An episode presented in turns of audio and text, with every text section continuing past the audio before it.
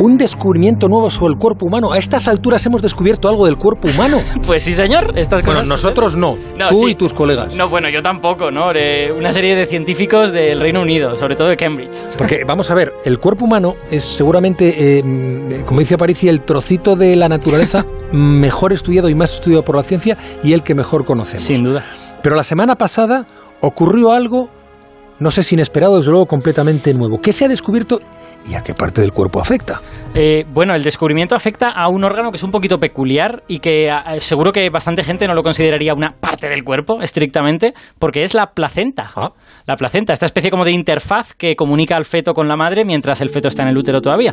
Bueno, pues se publica en la revista Nature la semana pasada que un gran número de placentas humanas, el 50%, son mosaicos genéticos. Y eso es una cosa que es noticia porque no sucede con ningún otro órgano del cuerpo humano. ninguno. ¿Tú crees que nos hemos enterado? Yo me, mosaicos genéticos. Bueno, pues vale, pero para ir por partes. Ahora me explicas lo de mosaicos genéticos, Sí. pero eh, haznos un resumen de cuál es el papel que juega la placenta en, el embarazo. Exacto. Bueno, pues la, la placenta, para empezar, es un órgano del feto, que esto es una cosa que a lo mejor no, no todo el mundo tiene claro. Está hecho con células, que el ADN de esas células es siempre el ADN del hijo.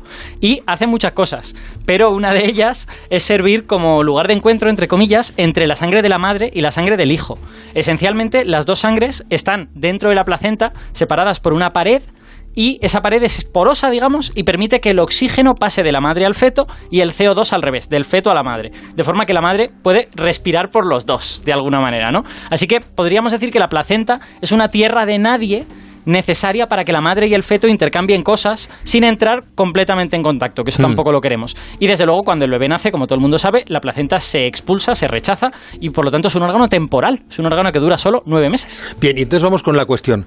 Mosaico genético, ¿qué demonios es eso? ¿Qué significa? Vale, pues es muy fácil de entender en realidad. Quiere decir que la placenta está formada como por retazos, como por retales, con un ADN ligeramente distinto en cada uno. Entonces, la palabra mosaico se usa en este caso para decir que tú podrías dividir el órgano, la placenta, en baldositas y cada baldosa tendría una carga genética distinta. Como las de la piscina, esas pequeñitas. sí. exacto, literalmente. Por eso lo de mosaico, ¿no?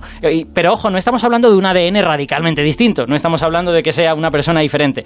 Todo es ADN del feto, pero tienes a lo mejor una mutación en una de las baldosas, una mutación distinta en la baldosa al lado, y eso Ya. es lo que es raro, ¿no? Porque el resto de órganos del cuerpo no son mosaicos y no deben ser mosaicos. Pero eso es porque esas mutaciones pueden producir enfermedades. Eh, bueno, eh, las mutaciones ya sabes que son inevitables, pero en la mayoría de los casos no producen enfermedades. Lo que es más raro es que una mutación esté acumulada en el mismo espacio, formando esta cosa que llamamos mosaico, ¿no? Y de hecho, el cuerpo se toma muchas molestias para que el ADN no se reparta en estos reinos de taifa, ¿no?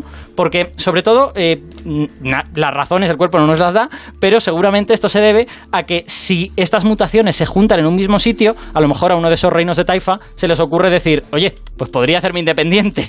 Y entonces se convierte en un tumor y eso no lo queremos. O sea que los mosaicos no son necesariamente fuente de enfermedades, pero sí son una especie de mala noticia en el sentido de que algo está fallando en las medidas de control de población que el cuerpo ejerce, ¿no? en, las, en las estrategias que el cuerpo tiene. Eh, me tienes que contar alguna de esas medidas. Vale. Para irnos aclarando. Sí, porque además se puede, se puede entender, yo creo, de manera bastante sencilla. Imagínate algo muy fácil. Un milímetro de mi piel, ¿vale? La piel, como sabemos, está continuamente renovándose, la capa externa se cae y la sustituyen células nuevas que vienen de la dermis, del interior, ¿no? Bueno, pues en ese... ese- Espera un segundo, Alberto, Sí. que estamos llegando. Ya sabes que nos gustan las señales horarias de las 10, que suenen limpias. Estamos llegando a las señales horarias de las 10. Y ahora seguimos con lo de las medidas, el mosaico y la piel. ¿Ves? Los pitos, que le llamamos técnicamente. 10 en punto, 9 en punto en Canarias.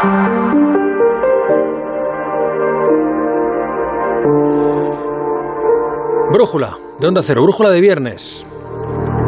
Entramos en tertulia en un instante, pero ahora estábamos en conversación, y estamos, seguimos en conversación con Alberto Parici, que nos está hablando de los nuevos descubrimientos en torno a la placenta como mosaico genético. Eso y es. nos está explicando qué demonios es el mosaico eh, genético. ¿Y qué hace el cuerpo para evitar que surja en otros, en otros órganos? Exacto.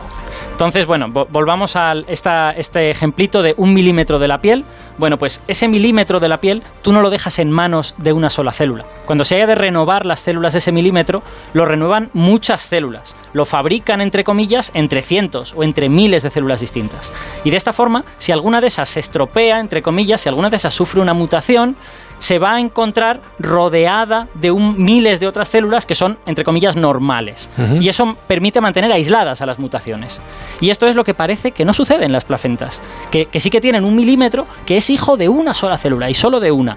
El milímetro de al lado es hijo de otra célula distinta. Entonces, esencialmente, este trabajo lo que descubre es que las placentas, por algún motivo, han desactivado esta estrategia preventiva, ¿no? Se construyen de otra manera. ¿Serían más vulnerables entonces? Eh, bueno, pues en principio podríamos pensar que es así, pero es que otro descubrimiento de este artículo es que las placentas, a pesar de tener este mosaicismo, no dan lugar a embarazos problemáticos. Parecen perfectamente sanas. Han descubierto que el 50% de las placentas tienen esta estructura de mosaico, pero a pesar de ello los embarazos se realizan normal. Claro, entonces, si no es nocivo, si no se debilita ni la evolución lo ha permitido, supongo que mm, habrá que considerar que para la biología es bueno. Ah, esa, esa, es la pregunta del millón, claro. Esa es la pregunta que todos querríamos responder. ¿Por qué está ahí si no? Claro, efectivamente. O sea, si, si estuviese y fuese malo, la evolución lo habría hecho desaparecer. Y parece que si está, igual es porque te produce algún beneficio, ¿no? Pero es un poquito pronto para dar esa respuesta, porque ahora mismo estamos en el momento, eh, que es uno de estos momentos que a mí me gusta mucho de la ciencia, en los que hemos descubierto algo nuevo, algo inesperado. Nadie esperaba esto. Y esto lo ves en el paper. Cuando te lees el artículo, los autores te dicen, estábamos midiendo esto y esperábamos que este parámetro diera cero y es que daba 0,3. Entonces, no sabíamos muy bien cómo interpretarlo, ¿no? Entonces, estamos en este momento en que hemos hecho un descubrimiento y ahora lo que nos toca es considerar diversas hipótesis y hacer más experimentos para ver cuál es la buena. Los autores sí que dan una posible explicación y yo creo que apuntan en una dirección que tiene sentido, que es decir, que las placentas, aunque son un órgano humano, son un órgano muy distinto a otros órganos humanos y en concreto tiene dos grandes diferencias. La primera es que es un órgano perecedero, ¿vale? Eso es súper importante. Al cabo de nueve meses lo tiras, con lo que solo necesitas que funcione ese tiempo. Y además es un órgano que crece muy rápido. En el útero todo crece muy rápido, no solo el embrión y el feto, sino también la placenta. Entonces, lo que los autores hipotetizan es, a lo mejor, para conseguir esa rapidez, las células apagan alguno de los mecanismos de seguridad del ADN y por eso tienen más mutaciones que otras células. De hecho, hay una frase muy lapidaria del artículo que dice, es que la cantidad de mutaciones que estamos viendo en estas placentas es comparable a la que vemos en un cáncer infantil. Lo que pasa es que no es un cáncer infantil, pero tienen muchas mutaciones distintas, ¿no? Es muy sorprendente en ese sentido. Es algo que sería impensable en cualquier otro órgano. Y bueno, como la placenta solo ha de durar nueve meses, pues a lo mejor podemos permitir que sea un poquito defectuosa genéticamente, ¿no? Que a lo mejor si durase más se convertiría en un problema. Pero como al cabo de nueve meses la tiras, bueno, pues quizá, quizá no pasa nada, ¿no? Todas estas ideas, que son ideas que tienen sentido, eh, tampoco hemos de verlas como que son la realidad. De hecho, ninguna de ellas está aprobada, son solo hipótesis. Entonces habrán de venir nuevas investigaciones que son muy difíciles de hacer, porque claro, no vas, o sea, con, con eh, humanos no puedes interrumpir el embarazo a las tres semanas a ver qué tal está la placenta, ¿no? Eh, y mm, yo ya la sé, la respuesta que me vas a dar, pero te la hago doble. Eh, ¿Para qué sirve aparte de para excitar la pasión y el entusiasmo de científicos como tú? Bueno, yo creo que ahora mismo eso es muy difícil de saber. Eh, tengo la sensación de que a medida que entendamos mejor cómo se produce el embarazo, podremos también entender mejor problemas que ocurren durante el embarazo. Ahora mismo no sabemos si estas características de la placenta están relacionadas con algún tipo de problema en el embarazo, con cosas que han de ir bien, cosas que han de ir mal, en la medida en que entendamos por qué las placentas son de esta manera, podremos quizá también entender algunos problemas que surgen y que ahora mismo no están entendidos.